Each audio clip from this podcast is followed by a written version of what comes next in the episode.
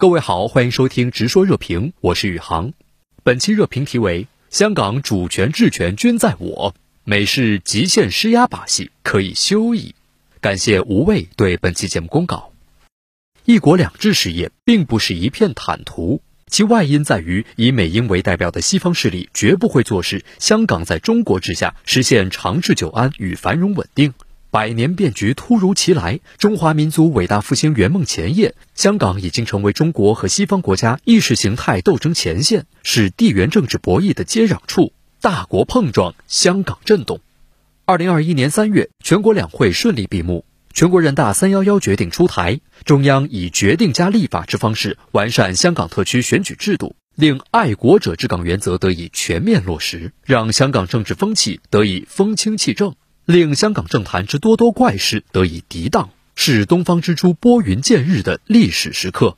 西方国家并未坐视。全国人大三幺幺决定出台后，无论是美国务卿布林肯发表的涉港言论，还是心领神会的 G 七国家外长发表的联合声明，都仅停留在对中国内政问题的口诛笔伐上。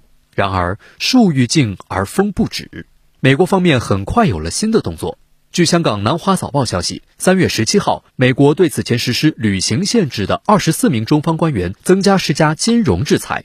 报道称，这是美国企图报复中方完善香港选举制度的决定。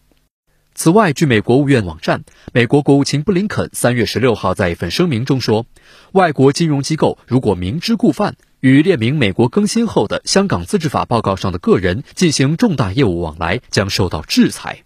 上述更新列出了二十四名中央政府与香港当地官员，称他们的行为削弱了香港的高度自治。从口诛笔伐到长臂管辖，美国人还是迈出了这一步。须知，就在一天后，中美外交高层级二加二会晤就将在阿拉斯加举行。回视此刻之香江，中央在香港连续召开的六十多场完善选举制度座谈会正进入第三天。此为拜登时代中美首次战略对话前夕。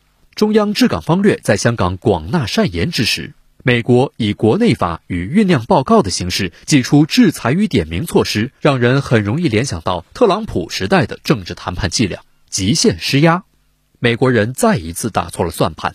香港问题是中国之内政，岂容他国干涉？他们的喋喋不休只会换来终生其名，他们的无理制裁只会博得中国官员谈笑风生的一句“与有荣焉”。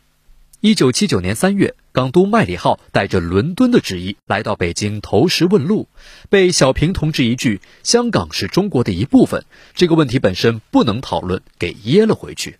中国人民在主权问题上的坚定立场与坚决态度，当然是一以贯之的。美式极限施压把戏可以休矣，中国人不吃这一套。香港特区之主权治权均在我，如何治港，如何安港，是为中国之家事。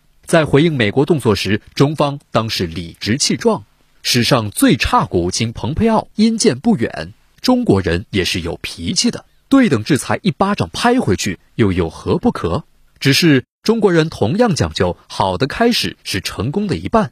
拜登入驻白宫未满百日，美国政坛糜烂，民间百废待兴。